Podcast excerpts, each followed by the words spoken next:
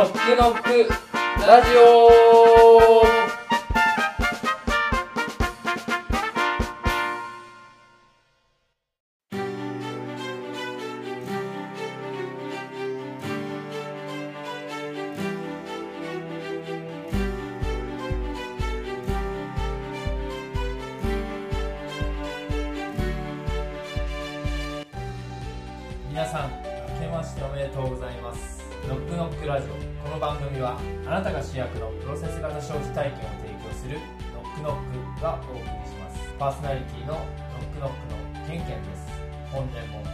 くお願いいたします。同じくパーソナリティのノックノックの K です。皆様本年もどうぞよろしくお願いいたします。さて新年の第1回ということではい。改めてノックノックとは何か簡単にご紹介させていただきたいと思います。はい。ところで K さんはい。あなたが主役のプロセス型消費体験を提供するということですがはい。これどういうことなんですかね？なんか特にこのプロセス型消費みたいなのが私よくわかんないんですけど。ああ。違うんですよケンケンさん。違うんですか？プロセス型消費って言っちゃうとうん。ちょっと分かりづらいかもしれないんですけど、はい。大事なのがあなたが主役のプロセス型消費体験ということであ。うん。あなたが主役のプロセス型消費体験。長いんですね。そうです。前段階が長いんですね。そこが大事ああこれこれは、まあ皆さんが主役になってうオンラインを活用しながら作り手の方と共に自らが育てたりん。それを自らが収穫するといった体験を通してうん。うんそのものが届いてそれを自らが食べる。使うなどの消費をしてうん。もうそのプロセスやストーリーを自らの口で語れる。人にシェアできるまでのこの一連のプロセス型消費体験をうん。提供するプラットフォーム。それがノックノックになります。もう日常生活の中にこのような時間を少しでも取り入れてもらえるとちょっと生活が変わるんじゃないかなという発想から生まれました。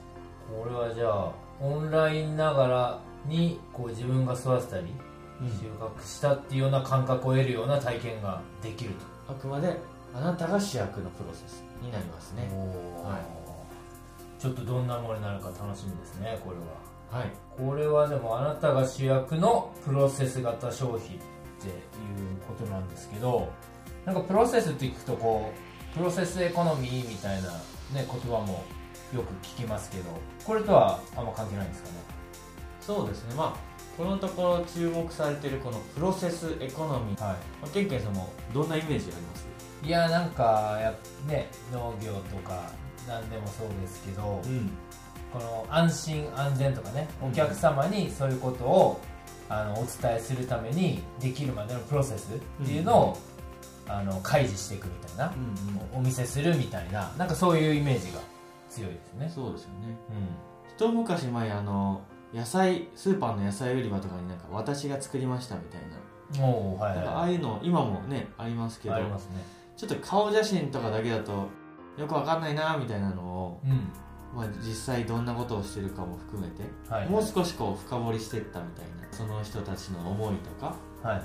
どうやって撮ってるかみたいなのがこう分かるようにしたみたいなのは確かに我々消費者からするとうん。なんか一つこうイメージにつながりますよね、そうですねこのプロセスエコノミーの考え方というのはこの物を作るとか販売する際にその手前のプロセスを見せることで収益をまあ上げるっていう手法を指しているようなんですよ、まあ、ただその場合の主役はあくまでも生産家さんだったりメーカーさん供給側となるのではいはい。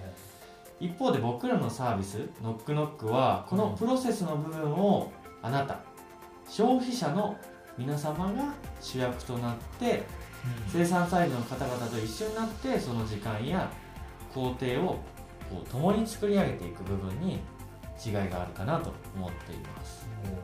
なんとなく考え方はね分かってきた感じがするんですけど、まあ、具体的にはちょっとまだまだイメージできないですけどどんなものから始まるんですかね？そうですね。まさに年明け早々ちょっとそこがまだ決まってないんです決まってないんですか、うん。大問題ですね。大問題ですどうしましょうね。ちょっと路頭に迷っちゃいますよね。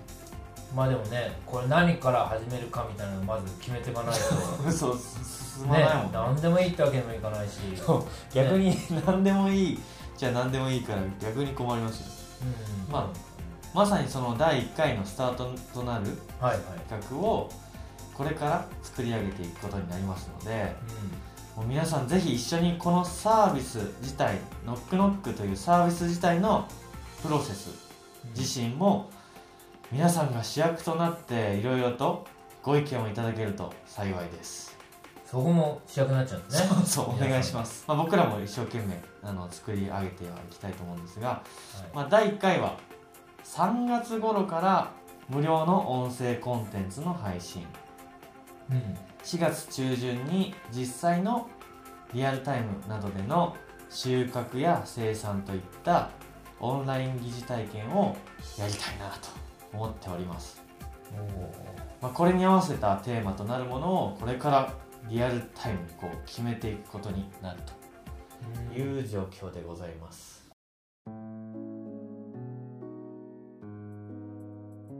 これ実際じゃあそのオンラインをかましながらですけど最終的にこう収穫何かを取るっていうタイミングが4月5月ぐらいなんですね。ね。はい。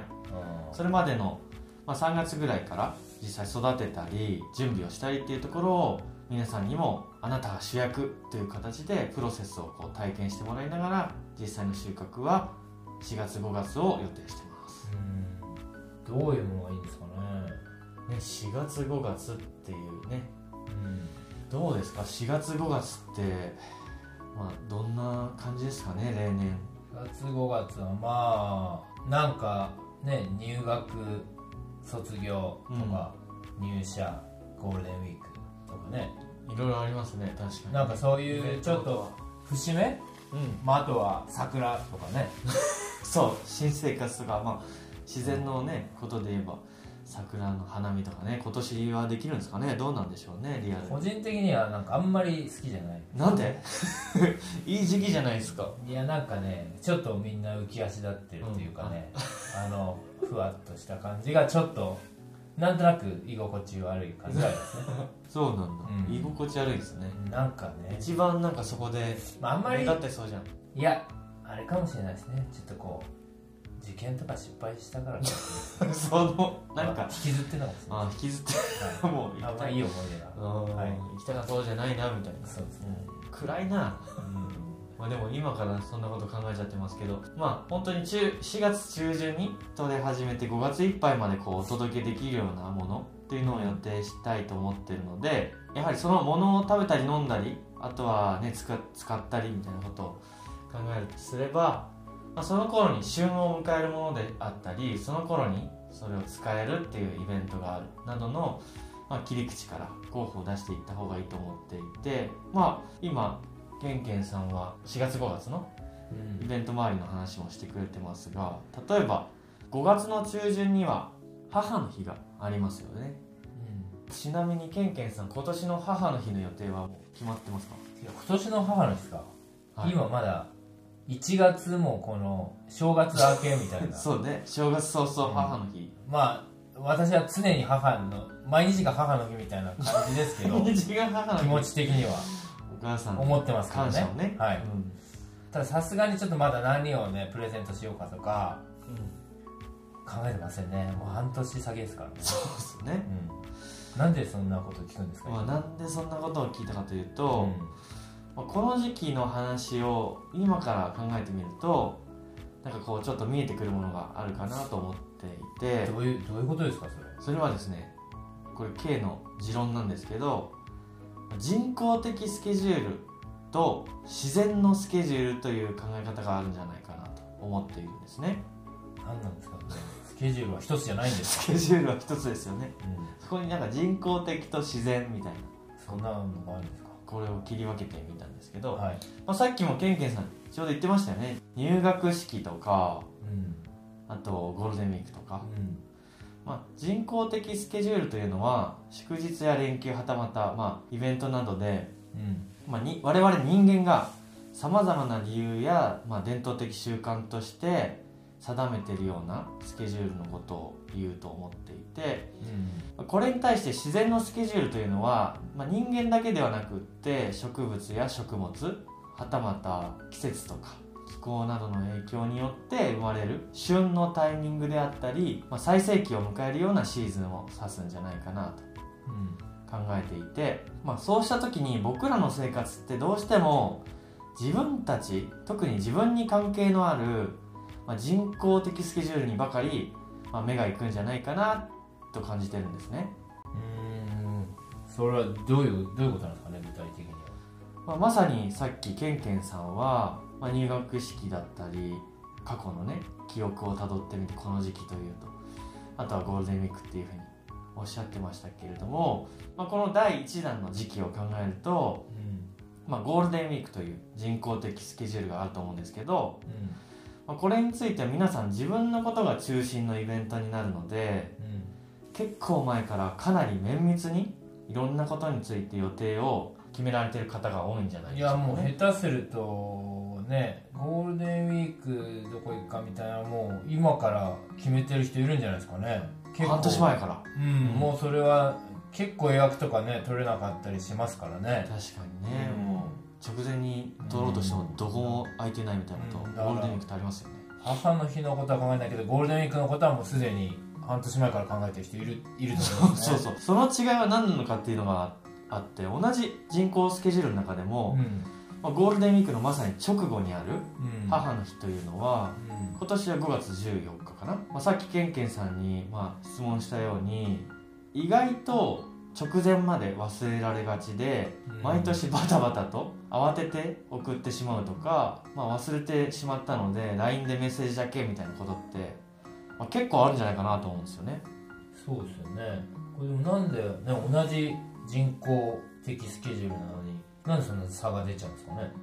それはきっと、まあお母様ケンケンさんにとってももう毎日が母の日みたいなそうです。とっても大事な人だと思うんですけどそうです。必ずしももうすぐそばにいるわけではなくってうん物理的だったり、まあ、心理的に自分以外の少し離れたところにいる人たちに対するスケジュールや、まあ、時間の使い方の優先度って、まあ、自分と比べるとちょっと低い気がするんですよね。まあね今横浜にいますからね。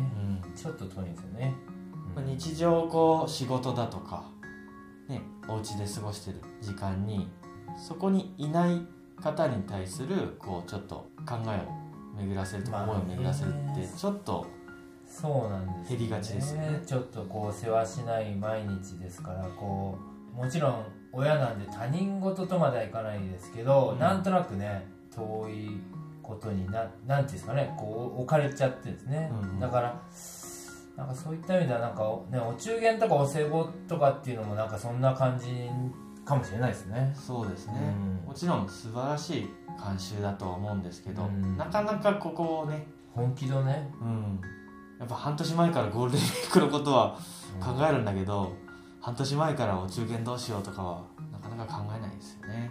なかなかそういうやつはいないですね、でも一方でそういう人たちに対して、まあ、壮大なサプライズというか今までとはちょっと違う感謝の気持ちの伝え方ができると、まあ、それはそれでとってもいい時間の過ごし方になると思うので、まあ、そういったこともこのノックノックでは起こせればと思っています。おおそんなことができるんですね。はい。これはそれがもしね本当にできたらこう普段とはちょっと違う母の日ギフトがねできるんじゃないかなって感じですよね、そうですね。うん。はい。まあ、さらに言うと、まあ、皆さんが育て収穫しお届けするものはこの人工的スケジュールに埋もれがちな自然のスケジュールというところに着目できればと思っていてこの自然のスケジュールというのはまさに旬というか自然が僕らに与えてくれる豊かさの、まあ、ベストシーズンなんですけど最近は、まあ、この人工的なスケジュールを優先するがあまりこの自然のスケジュールから生まれる恵みを、まあ、僕らはなかなかこうじっくり堪能するっていうことはできてないんじゃないかなっていうふうに思うんですよね。まあね確かにこのゴールデンウィークにね集中するあまりこの母の日を忘れてしまうぐらいですから。そうですね、うん、なんかこうね5月といえばこう新茶の時期とかね。はい。夏も近づく88夜とかとねかね。こう食べ物の旬なんかねたけのことかなんとかとかっていうねそういうなかなかそこまで目がいかないかもしれないですねそうですよね。まあなんかもうそれをもともとこう楽しみに待つというよりはスーパーでね、うん。置いてあってあもうこんな時期かみたいなね。ね。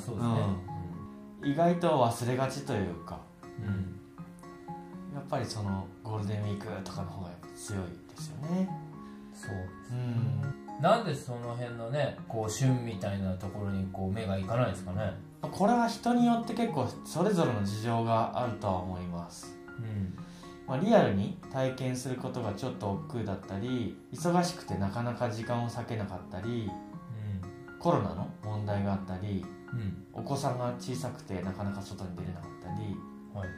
まあ、一方でこういう自然のスケジュールに対して気持ちとしては本当はちょっとこう興味のあるものに触れてみたいとかお子さんの学びになるような形で始めたいとか、うんまあ、誰かとつながりたいとか誰かにちょっと話せるネタが欲しいといった気持ちもあるんだけどこうなかなかこうそこに一歩踏み出せないんですよね。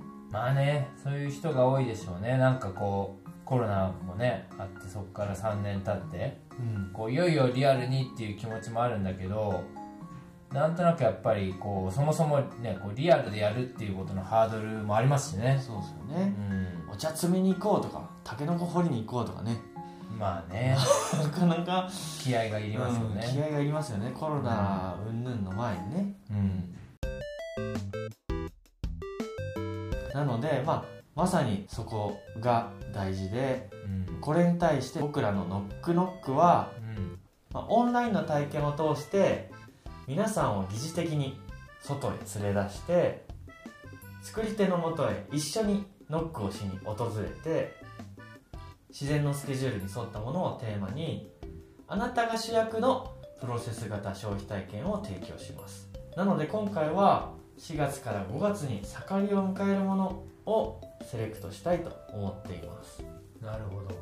これはもうポイントは自然のスケジュールに沿って楽しめるものであってあとはまあ母の日のようにうん。忘れられがちな人工的スケジュールのギフト壮大なサプライズだっけ？はい。に使えるものっていうことなんですね。そうですね。まあそう考えた時に食べ物とかこう旬のイベントごとはい。などいろいろあると思うんですけどどの辺にこれ焦点当ててったらいいですかね？そうですね。また振り出しに戻しちゃいましたよね。結局決まってはいないんですよ。全く決まってない。いろいろ話 いろいろ言ってんのに。うん全く決まって全く決まってません。じゃあちょっと具体的に僕らも作戦会議をしたいと思うんですけど、うん。まあ、ここでじゃあ旬クイズします。急に。急に。旬クイズ！よっ。旬クイズです。小栗旬に関するクイズ。では小栗旬の好きな食べ物は？栗です。まんまじゃないですか。絶対本人そう思ってないと思うんですけど。じゃあ4月中旬から5月いっぱいということでまずケンケンさん毎年この時期の恒例のスケジュールはありますか？これはもうあれですよ。入学式ですよね。うん。毎年やってんすか？毎年。毎年？やってます。毎日が母の日で？毎年そうです。入学式。そうです。もう学びをやっぱり止めるなっていうことで。何するんですかそれ具体的にいやもう毎年いろんなことをこう始めるんですよね。はユーキャン的なやつ？ユーキャン的なやつですか？的なやつを。ユーキャン的なやつに入学しては退学し早いな。入学しては3か月後に退学しってこ学んで？それう繰り返します早くないですか、まあ、退学するの。退学ですから大ね体。卒業じゃないんもう退学させられてますからね。何言ってんすか本当にじゃあそんなケンケンさんに、はい。まあ、気を取り直してはい。第1問です。はい。この時期の野菜の旬はどんなものがありますか？ね4月中旬5月あたりはまあアスパラぐらいですかね。知ってますね。アスパラ知ってます。アスパラぐらいですかねね。なんでそんなアスパラ知ってんです？か皆さん聞いてる皆さんああやっぱアスパラをねこううまいですよね。美味しいですよね。あとベーコンとね。あのベーコンとアスパラのパスタとかね。もう食べたくなってきました。うん。そうですね。アスパラだったり山菜だったりね。そういったものたくさん春から夏にかけてですからありますね。じゃあ第2問この時期の果物の旬は何でしょう、果物はやっぱり4月から5月ぐらいだとマンゴーですかね。そうなの？そうなの？マンゴーはこの時期なんですね。いやわかんないです。なんか夏のパッションフルーツ感がありますけど、まあ、マンゴーといえばね国内でも今作られてると思うんですけど。うんまあでもね宮崎とかねあのそうですよね。あの辺はもう4月5月でも暖かいんじゃないですかね。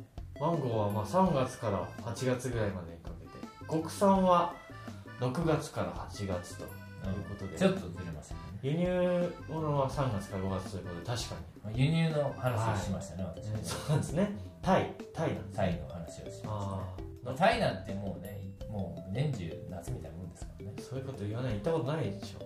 あるんですか？ないです。まあその他ですと、まあ、今も美味しいんですけどねいちごとか。いちごってね、冬のイメージですけどね。そうですね。なんかハウスものは今12月から2月ぐらいまでがピークらしいですけどね。まあねクリスマスとかありますかはい。あとフロリダ産のグレープフルーツなんかも4月とか5月ぐらいですね。らフロリダの話？そう。日本だと甘夏。そういう話の仕方しだしたらもうだいぶ 確かに、変わってきます。よ、うん、何でもありになっちゃうからうね、まあ、一旦日本に戻りましょう、はい。えーそれではですね第3問ですこの時期の魚の旬は何でしょうか？もう島味島味やたらリアルに来ましたね。島味もう島味です。もう島味ぐらいじゃないですか？この時期アジ？ははいアジはですね。はい。まさに5月6月7月本当ですか？はい。結構当たりますね。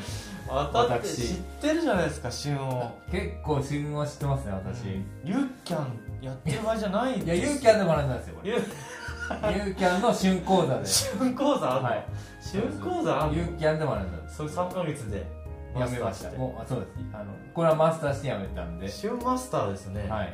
なんだよ。どんどん来てくださいえじゃあ魚はそんなもんですか？あとは？まあ魚でもやっぱそんなもんですかね。うん。まあその他ですとえー、イサキ。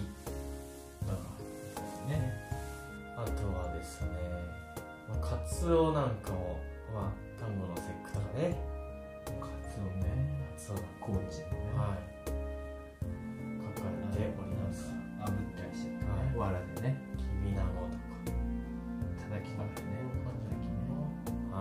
旬の食材カレンダーというのを見る限りではそのように書かれております。はい。それでは、えー最終第4問です、はい。まあ、この時期の自然が織りなすイベントの旬というのは何がありますかね？自然が織りなすイベントですか？はい。あまあまあでもそれは桜とかそういうことですか？そうですそうです。まあ一つ桜ですよね。そうですね。桜とまあねさっき新茶という話も出ましたけどこう新緑ですよね本うん。まさにそういう時期ですよね。新緑のねあの気持ちいいですよね。うん。やっぱ季節もね春から夏に向かっていくところなのでそういった植物とかが一層こう茂っていくタイミングですよね。いやーなかなかいろいろありますけどね。これ、逆に悩んじゃいますね。逆に悩んじゃいますね、うまあ、絞ろうと思ったけどめっちゃありますね、んうん。うん、その時その時のやっぱ旬というのは。うまさにこの中で僕らは一つを選んで第一弾として皆さんに提供したいと考えております、まあ、これらの決定に至るまでのプロセスを含めて皆さんのご意見などをぜひお待ちしております番組公式 Twitter などで募集をこれからねさせていただきますのでぜひとも皆さんのご意見やアドバイスをお聞かせいただければと思っております。もしかしたら皆さんのアドバイスの中から決まっていく企画も今後出てくるんじゃないかなというふうに思っています。聞聞いちゃうんですねもうねこれね。聞いちゃいます。聞いちゃう。まあ聞くといってもねいくつかあってとか皆さんどういうものが皆さんの4月5月ってどんなことをまあこれリサーチも含めてみたいなはい。そうですね聞くというよしそうと決まれば早速どんな形でどんな人とどんなものとしてお届けできるか。私も行動してみますよ。さすがケンケンさん。よっ活動家。よろしくお願いします。この結果は次回お話しできるようにバリバリ2人でね動いていきましょはい活動家といってもねあの優しい活動家ですから。う優しい活動家、なんだそれ。危険な活動家ではありませんからねそっちではないのでね。まあね。なかなかすごい展開になってきましたね。はい、はい、そうですね、まあ年始早々ね忙しくなりそうです。これはもう頑張るぞ。ということで、えー第1回の「ノックノックラジオ」はこの辺で終了となります、えー僕らのですね励みになりますのでぜひ皆さん引き続き公式 Twitter やラジオを通してご意見いただければ幸いでおす願いします。それでは次週はいよいよテーマが決まるのか。1月13日の金曜日17時にお会いしましょう。ごきげんよう。ごきげんよう